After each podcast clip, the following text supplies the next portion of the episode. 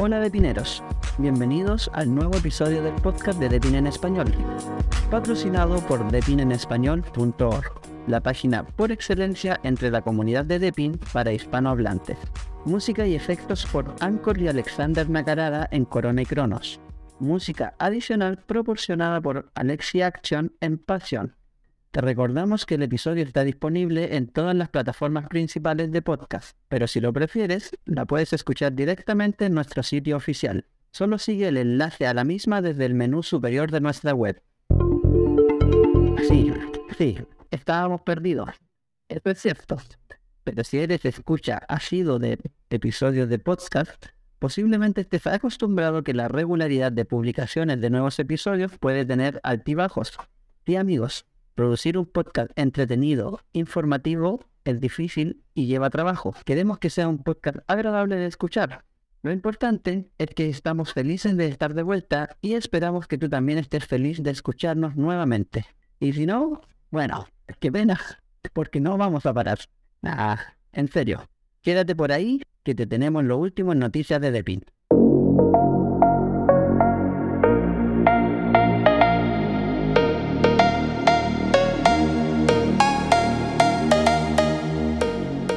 Yo soy Seba. Y bueno, entremos de lleno en esto. Hoy tenemos con nosotros a un miembro antiguo y muy participativo de nuestra comunidad. Tenemos a Isaías Gatén. ¿Cómo estás, Isaías? Bien, usted. Bueno, yo lo pronuncio un poco diferente el, el, apellido Isaías Getjens.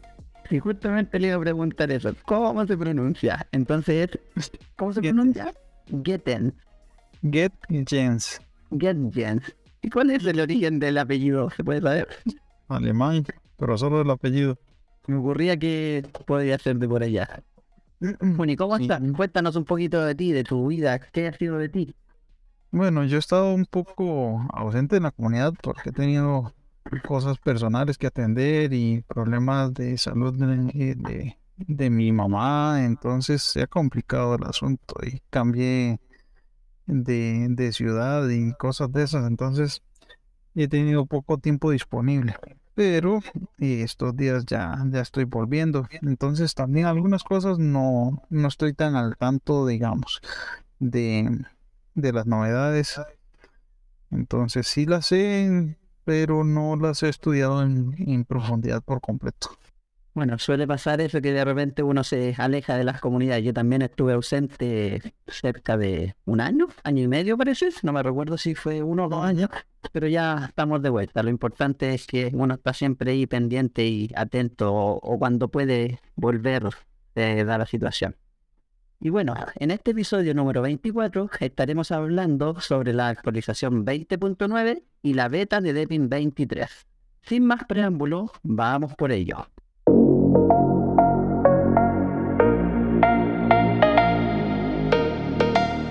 Debian 20.9 fue publicado el día 17 de abril. La misma no integra funciones nuevas, sino que se enfoca principalmente en solucionar y optimizar los problemas de estabilidad presentes en la versión 20.8.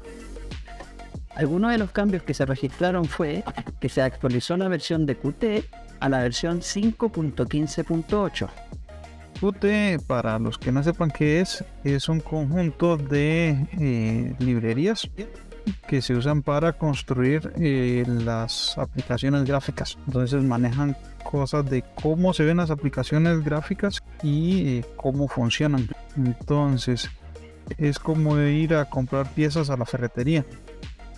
Uno no tener que hacer todas las piezas desde cero, sino que uno con esas piezas arma cosas.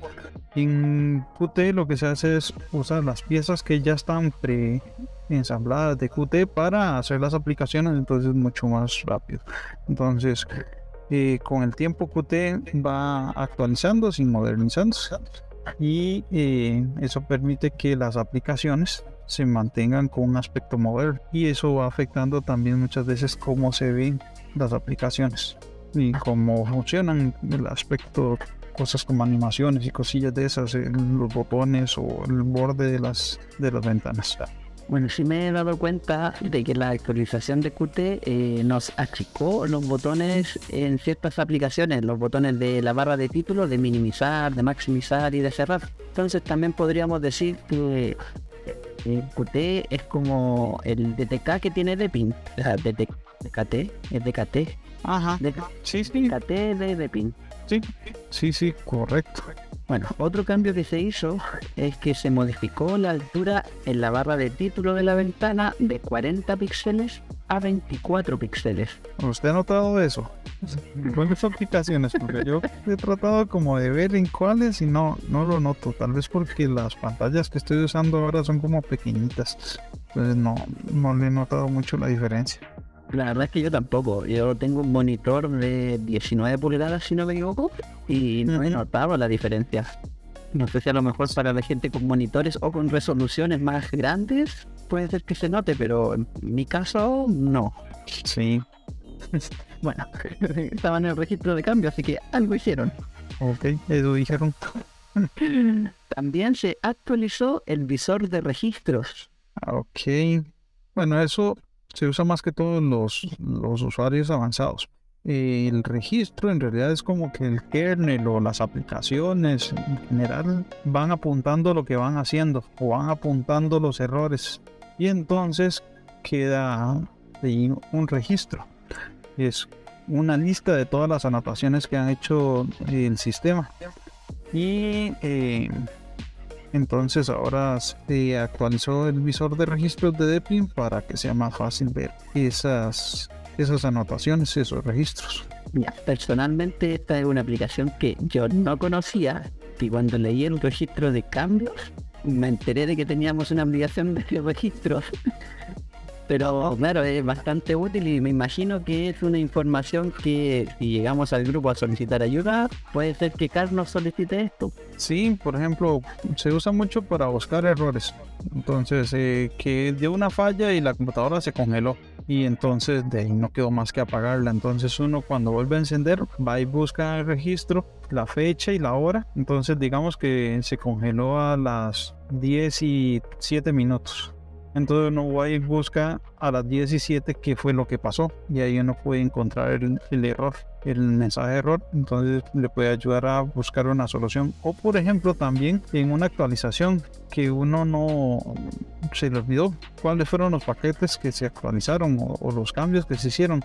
Entonces también se puede buscar en el registro cuáles fueron las aplicaciones que se, que se instalaron o cuando uno está haciendo instalaciones y se desinstalan cosas entonces uno quiere volver a como estaba antes. Entonces en el registro no dice, eh, en el registro uno revisa cuáles aplicaciones se desinstalaron para volver a instalarlas.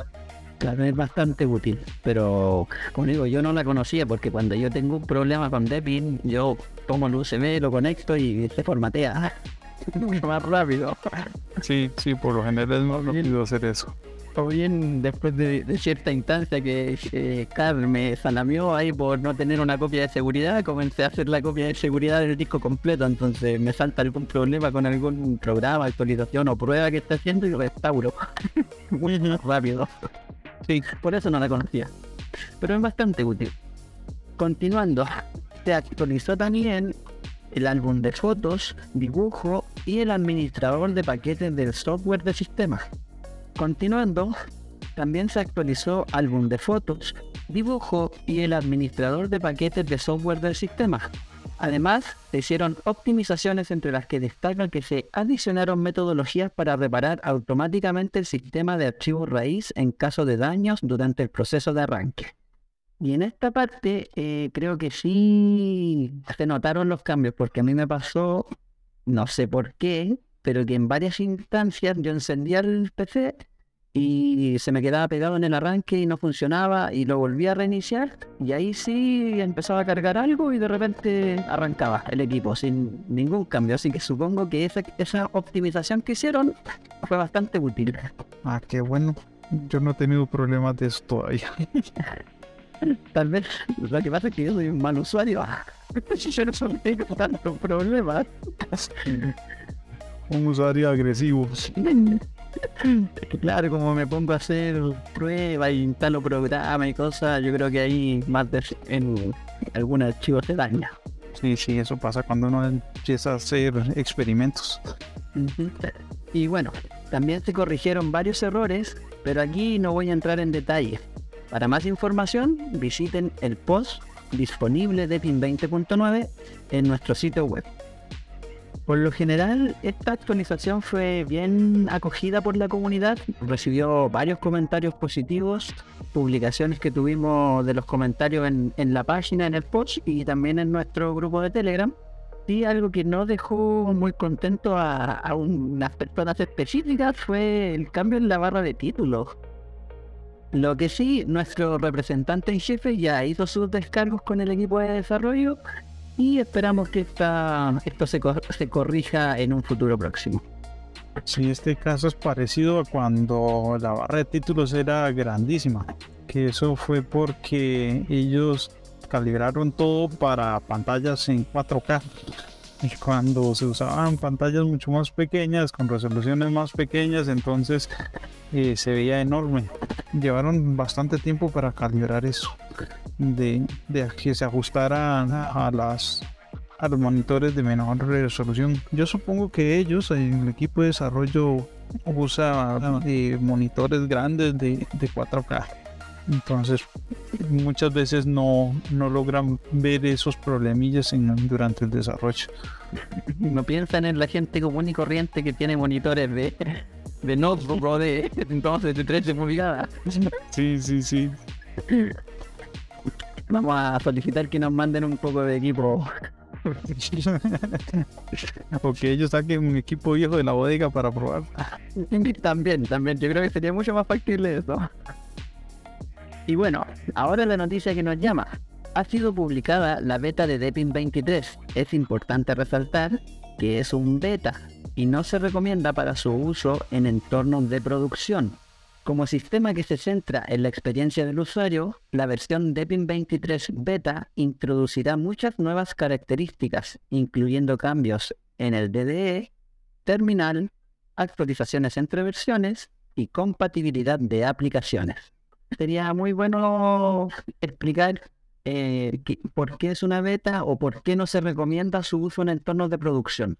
Ah, ok, entonces voy a tratar de explicar un poquillo lo de qué significa que un programa o un sistema esté en, versión beta.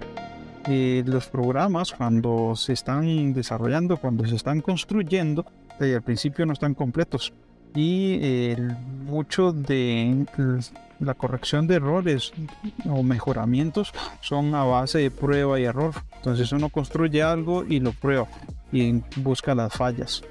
Entonces, ¿qué tan pocas fallas va teniendo? Eh, es lo que determina si, una, si un software está en, en, las primeras etapas, que son las alfa. O sea que está en construcción, tiene muchos errores y se están buscando esos errores. En versión beta ya tiene mucho menos errores, pero todavía eh, no está listo para que se use de manera normal pero ya uno puede experimentar y esa experimentación ayuda a encontrar nuevos errores que se le reportan a los desarrolladores para que los corrijan. Y ya una vez que ya prácticamente no se encontraron más errores, entonces ya se saca la versión estable. Entonces ahí también se encuentran errores, pero son mucho menos. Y es por esto mismo que entre una versión beta y una estable pueden pasar varios meses de desarrollo. Inclusive años. Depende del ritmo de, trabajo de los desarrolladores. Hay equipos de, desarrollo que tienen mucho, muchos recursos, muchas personas, pueden avanzar muy rápido y a veces el equipo de desarrollo son una o dos personas y duran años terminando algo porque el proyecto es grande. Entonces, por lo mismo, es que el sistema beta no se recomienda para su uso en entornos de producción, ya que puede tener, bueno, no es que pueda tener, sino que va a tener unos cuantos de varios errores o fallas que no están solucionadas.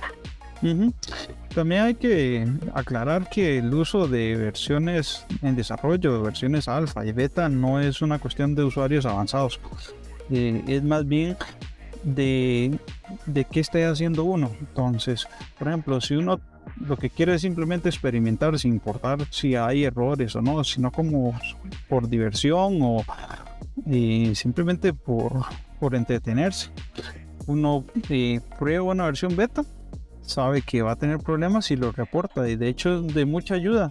Y muchas veces eh, usuarios menos inexpertos se les ocurre usar el software de cierta manera que los usuarios avanzados no se les ocurre y encuentran problemas eh, que los expertos ni los programadores iban a encontrar. Entonces, el aporte de usuarios eh, que sean, que no sean expertos, que, no sean avanzados, también es muy importante. Entonces, si alguien tiene tiempo eh, de, de, probarlo y, y reportar los problemas, siempre es un buen aporte a la comunidad. Así que bueno, si tienes el tiempo, el sistema, el conocimiento para instalar una meta y tienes la paciencia, te invitamos a hacerlo. Más adelante también vamos a explicar algo que es muy importante que también ayuda mucho a los desarrolladores de, de Continuemos. En cuanto al DDE, el soporte para obtener y mostrar los registros de actualización del sistema al actualizar a versiones de pruebas internas u oficiales añadida la compatibilidad con dispositivos de hardware, lo que permite utilizar el dispositivo Wi-Fi como un hotspot. Optimizada la visualización de información en la interfaz de información del sistema del centro de control. Se ha modificado el módulo cuenta-avatar y se ha añadido avatar en 2D, 3D y de animales optimizada la visualización del contenido de los plugins del sistema en la barra de tareas, reduciendo la visualización de iconos de plugins innecesarios. Se ha mejorado la animación de la percepción del usuario tras ajustar manualmente la hora, optimizada la lógica de los marcadores de posición de los iconos de las aplicaciones al recoger aplicaciones en modo ventana. Añadido el entorno de escritorio Wayland, previsualización de tecnología, por favor, utilizarlo con precaución. Dentro de los cambios que mencionamos aquí en el DDE, algo que no he tenido la posibilidad de comprobar es el tema del hotspot. Como tengo un equipo de escritorio, no dispongo de una antena Wi-Fi para ver si en las versiones anteriores de Depin se podía, pero por lo que dice aquí supongo que no. No, no es eso. Eh, la, función de hotspot, eh, al menos en Depin 15 yo la había usado. En Depin 20 no recuerdo, pero hubo un tiempo que no funcionaba, que no estaba disponible. Yo creo que ahora sí está disponible. Ah, en, el caso, en el caso de Depin 23, es que es una de las cosas que, digamos, una de los ítems de la lista de desarrollo que no habían implementado. Entonces, eh, la novedad en sí es que ya está disponible esa función, que es una de las funciones básicas, pero que hasta este punto del desarrollo todavía no habían implementado, pero que ya está lista para, para usarse. dentro de todo es una opción bastante útil en, en notebooks que vienen con dispositivos Wi-Fi o, o con los computadores de escritorio que tienen la antena, no en mi caso. Sí, hay ciertos, ciertos momentos donde es una ayuda muy grande, digamos, que, no sé, está uno en alguna parte eh, que no es la casa de uno o la oficina de uno y uno ocupa dar señal wifi. Tiene dos opciones. Ir a conseguir un router para hacer una instalación de red o simplemente configurar algo en la computadora y convertir la computadora en, un router. Entonces, es mucho más barato y más rápido poder usar eso. Obviamente, mucho más fácil. Y porque muchas veces uno no tiene permiso de ponerse a reconfigurar el, router del lugar. O inclusive uno está en un centro comercial o alguna cosa así. y, y no, no tiene permiso de ponerse a cambiar el hardware. Otra de las cosas que a mí me gustó, pero que dentro de todo no tiene ninguna relevancia, es el tema de los avatars. Me llamó la atención el, estar en el proceso de instalación y ver ahí el icono del avatar. me, gustó, me, me causó agrado verlo. Sí, es una, una opción que a mucha gente le, interesa porque se divierten o les gusta tener un aspecto diferente o tener más opciones porque hasta el momento solo eran una imagen. Entonces de si uno cargaba una imagen bien o tenía que irse a internet a buscar una imagen. En cambio ahora ya está nada más de escoger y ya mucho más rápido de cambiar.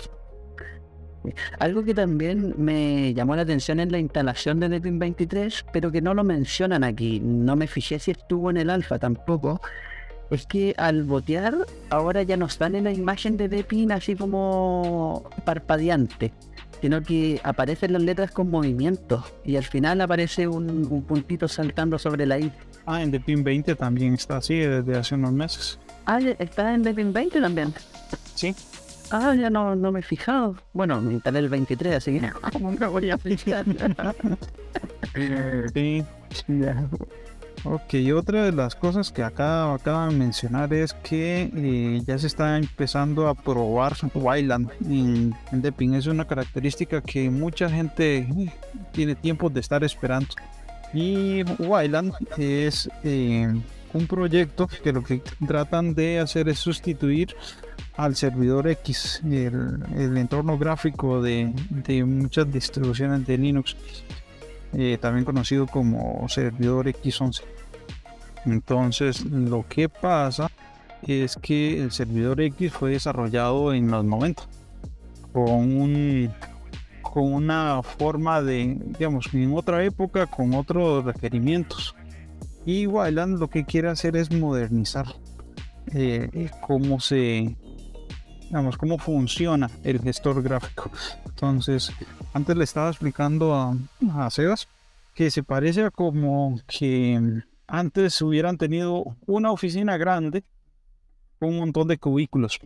Entonces, en X11 es como, como eso, como una oficina grande donde cada aplicación tiene su cubículo para trabajar para usar eh, el entorno gráfico, para usar el teclado, para usar el sonido, la cámara. Y tiene el problema de que como solo un cubículo, una aplicación puede asomarse en el cubículo de la par y ver qué está haciendo. Entonces eso da problemas de seguridad. Y Wayland lo que viene a hacer es eh, que cada quien tenga su oficina privada, que cada aplicación eh, tenga sus cosas en privadas y que no pueda ver una aplicación lo que está haciendo la otra por cuestiones de seguridad. Porque por ejemplo eh, en, en, X11 hay la posibilidad eh, de que una aplicación pueda ver lo que se está escribiendo en el teclado de otra aplicación. Entonces puede por ejemplo copiar una contraseña Actualmente eso se, eh, se, maneja esa parte de seguridad revisando el código. Entonces, si una aplicación es confiable, se sabe que no se pone a ver lo que está haciendo las otras aplicaciones. Es como tener un empleado confiable. Uno sabe que el empleado confiable no, no se pone a ver por, en, por, por los cubículos de los, de los compañeros. Entonces, cuando aparece un empleado que se porta mal y empieza a ver lo que están haciendo los demás, entonces se despide. Y en este caso, lo que se ha hecho normalmente es que si hay una aplicación eh, que está empezando a ver qué hacen las otras, es una aplicación que se marca como peligrosa y se pone en lista negra y ya nadie la quiere instalar. Qué mejor explicado. Se entendió, pero completamente. Okay. Bueno, y continuando, los cambios en la terminal. En cuanto a los cambios a la terminal, ahora admite la configuración del tiempo de visualización de la animación para el modo Quake en la terminal. Admite el funcionamiento a pantalla completa mediante la tecla de acceso directo F11. Permite ajustar el tamaño del texto mediante la combinación de teclas control más rueda del ratón y gestionar su desactivación. Permite establecer el número de líneas de retroceso histórico. Ok, eh, el modo Quake es como una opción como oculta, por decirlo así, porque muy poca gente lo conoce. Pero el modo Quake es simplemente que la terminal se abre de a todo lo ancho de la pantalla, pero solo en una franja de la parte superior de la, de la pantalla. Es como decir que se desliza desde la parte de, de arriba de la pantalla y solo usa, no sé, una cuarta parte de la pantalla. A mucha gente le gusta usar la, la terminal así. Entonces la novedad que tiene es que en los ajustes de la aplicación terminal hay una opción para cambiar el, el tiempo de la, de la duración de la animación. O sea que la, que la terminal eh, aparezca más rápido o aparezca más lento. Nada más es un ajuste estético para, para que se vea más bonito según las preferencias de cada quien. Bueno, yo soy una de las personas que no sabían de la existencia de ese modo Quake, no tenía ni idea. Pero lo que sí, los otros cambios me gustan, porque yo tiendo a usar mucho la terminal como programa. Entonces, el poder agrandar y achicar el tamaño del texto o el cambiar el, el número de retroceso histórico me va a ser bastante útil. Herramienta de actualizaciones. Los usuarios que utilizan la versión 20.9 para poder actualizar a la versión 23 deberán descargar la herramienta de actualización del sistema de la tienda, ya que la actualización de versiones ahora serán controladas por esta herramienta. Dentro de los cambios que tenemos es que soporta actualización cruzada para la versión 20. El proceso de actualización soporta la evaluación de actualización del entorno de hardware existente soporta la importación en línea o de imágenes para dos métodos de actualización. Soporta la reversión de la versión del sistema después de la actualización. Entonces, ¿cuál sería el propósito de esta herramienta de actualización si ya contamos con otras opciones que son como en el, panel de configuraciones o bien actualizar por terminal a través de apt? ¿Cuál sería la lógica de esto? Ok, ok. Depin 23 trae muchas modificaciones a cómo era el sistema, entonces hay muchas cosas que se hacen de una forma nueva. Sobre todo está el sistema de paquetería Linglong y la razón para que se haya construido esta, esta aplicación de actualización es porque Depin 23 es bastante diferente a Depin 20 por debajo sobre todo el sistema de paquetería que se va a usar el sistema que ha desarrollado Depin, que es propio, que es Linglong, y es eh, un sistema para eh, lidiar o, para resolver algunos problemas que tiene la instalación con apt. Entonces, lo principal que quiere hacer Linglong es no tener el problema de los de las dependencias, lo que se le llama normalmente el infierno de las dependencias, que eh, dificulta poder instalar muchas versiones de aplicaciones porque dependen de otros paquetes. Entonces se encuentra uno un paquete que está instalado en la versión, por decir algo, 17 eh, en, en Ubuntu y se quiere instalar la versión 17 en Deppin y no se puede, solo admite la versión 15. Entonces, Linglong lo que quiere es que uno pueda instalar las aplicaciones en la versión que uno quiera.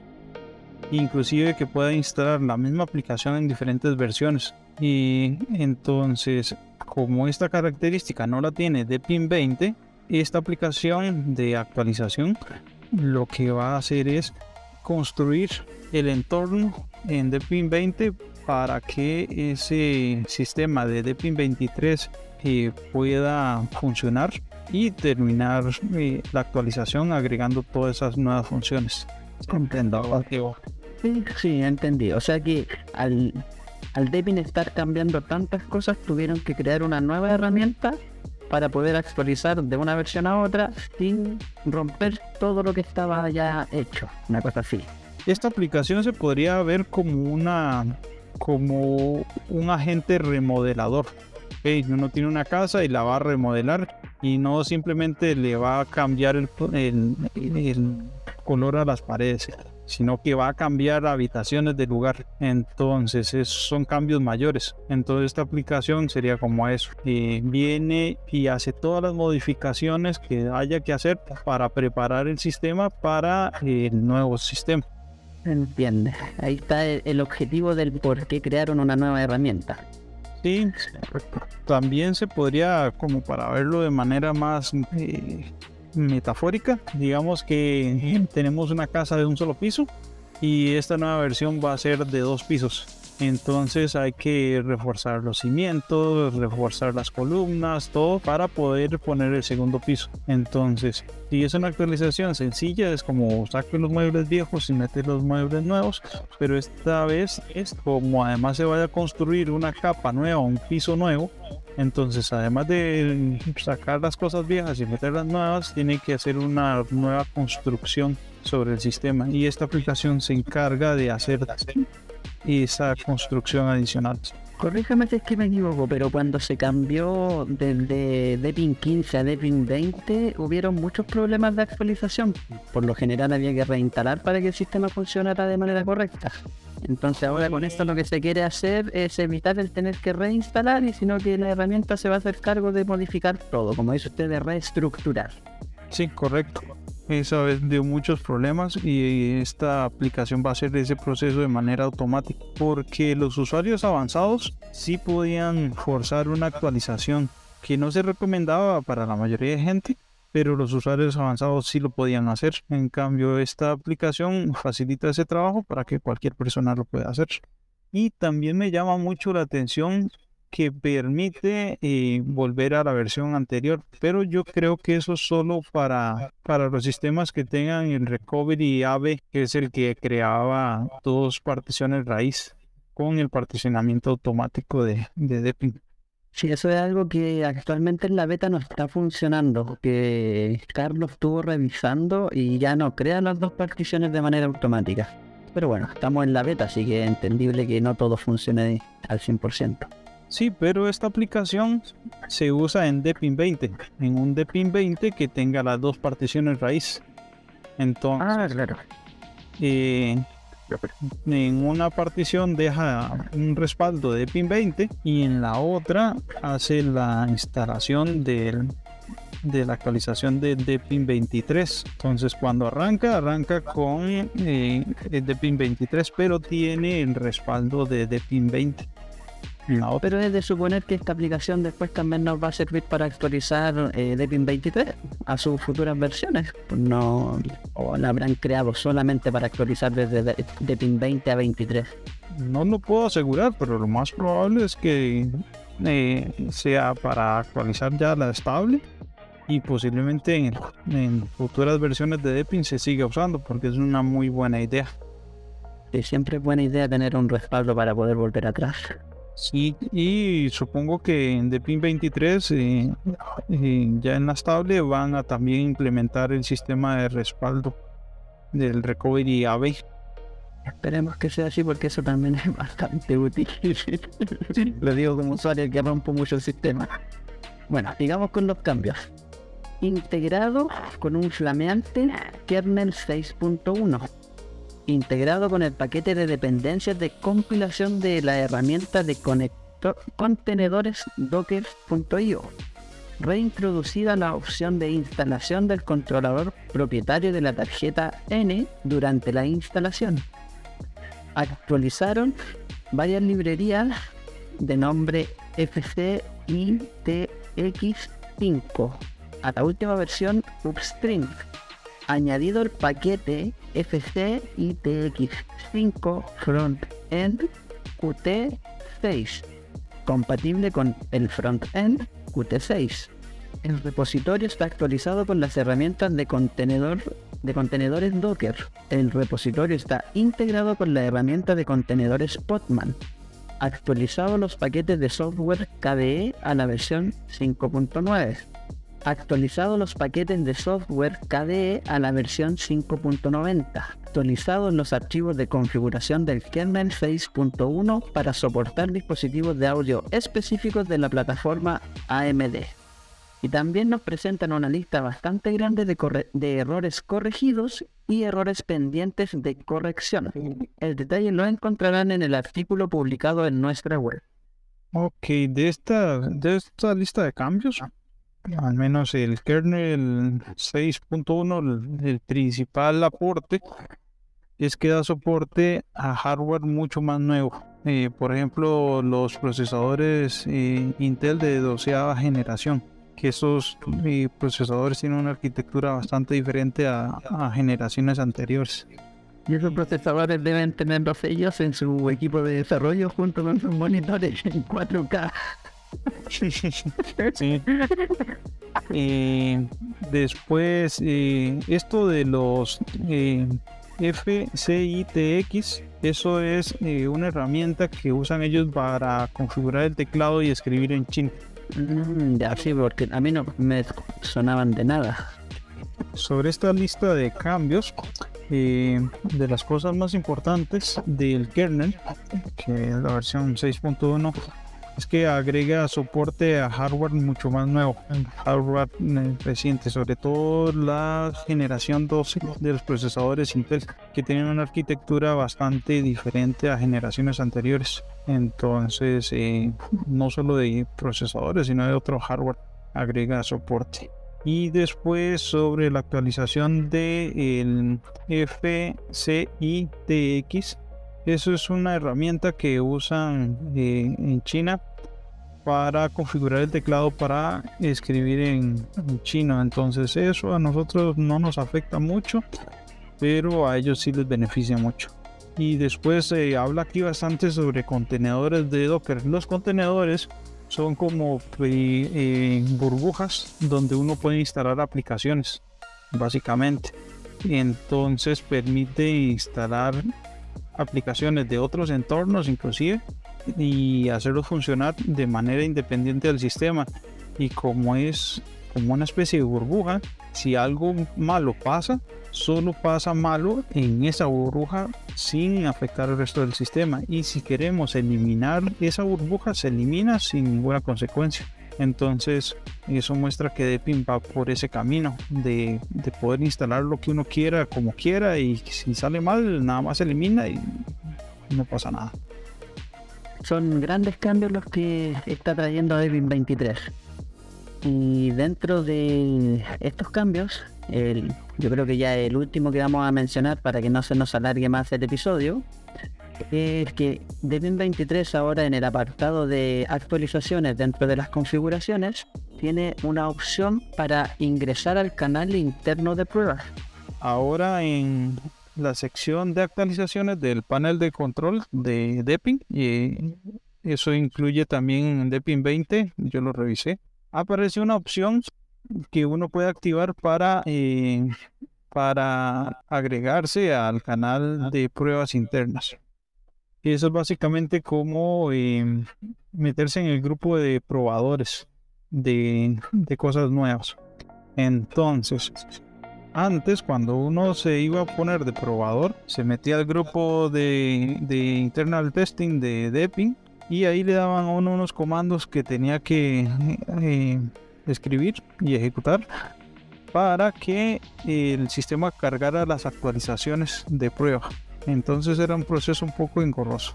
Y ahora lo cambiaron simplemente a un, a un control deslizable. Y uno agarra y eh, le da clic a, ese, a esa opción, la activa.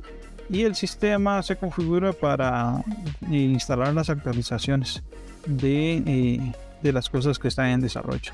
Entonces facilita que los nuevos que quieran probar versiones nuevas de, de lo que sea que esté desarrollando Deppin eh, de puedan eh, instalar fácil el software de prueba. Es mucho más fácil para que cualquier persona pueda acceder a esto. Y lo importante de estar en el canal interno de pruebas es hacer los comentarios correspondientes de las cosas que funcionan mal o que directamente no funcionan. Correcto. Y también eh, aclarar que internal testing ahí se están probando o buscando errores de cosas que no están terminadas. Entonces, eh, si usted no quiere que el sistema empiece a fallar bajo ninguna circunstancia, entonces mejor no lo hace. Pero si quiere eh, probar y no importa que algunas cosas dejen de funcionar, eh, no hay problema. Y algunas personas lo que hacen es que tienen dos instalaciones. Una que es la instalación que usan normalmente y tienen otra que es donde activan esa opción. y entonces ahí eh, hacen las pruebas y si algo sale mal, mal, nada más apagan y encienden la otra la otra instalación de Depping y siguen funcionando usando la computadora con normalidad. Claro, el ser versiones de desarrollo, eh, al igual que la beta, no se recomienda para su uso en producción. Correcto. Y bueno, Isaías, con esto ya llegamos al final de nuestro episodio. Ha sido un placer estar aquí contigo conversando. Igual hace mucho que no hacíamos podcast. de hecho, ya perdimos un poco la práctica.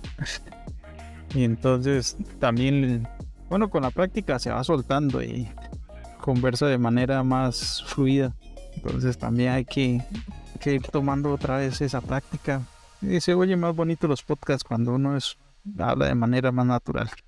Y esperamos retomar ahora continuidad, ya que estamos con más, entre comillas, tiempo, o estamos más eh, liberados de responsabilidades o, o, enfermedades o problemas de salud. Y esperemos. Así que eso, muchas gracias a todos por escucharnos hasta aquí. Nos vemos en una nueva oportunidad. Hasta Bueno. pronto. Saludos desde Costa Rica.